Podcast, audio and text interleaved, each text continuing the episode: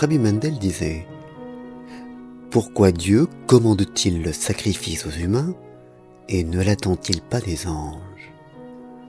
L'holocauste des anges aurait plus grande pureté que jamais celui des hommes. Seulement, ce que réclame Dieu, ce n'est pas l'acte en soi, mais la préparation intérieure pour l'offrande.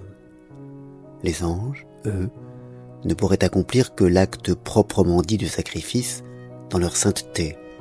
Ils ne pourraient pas s'y préparer intérieurement. Tandis que l'homme est pris dans l'énorme enchevêtrement d'obstacles dont il lui faut se libérer.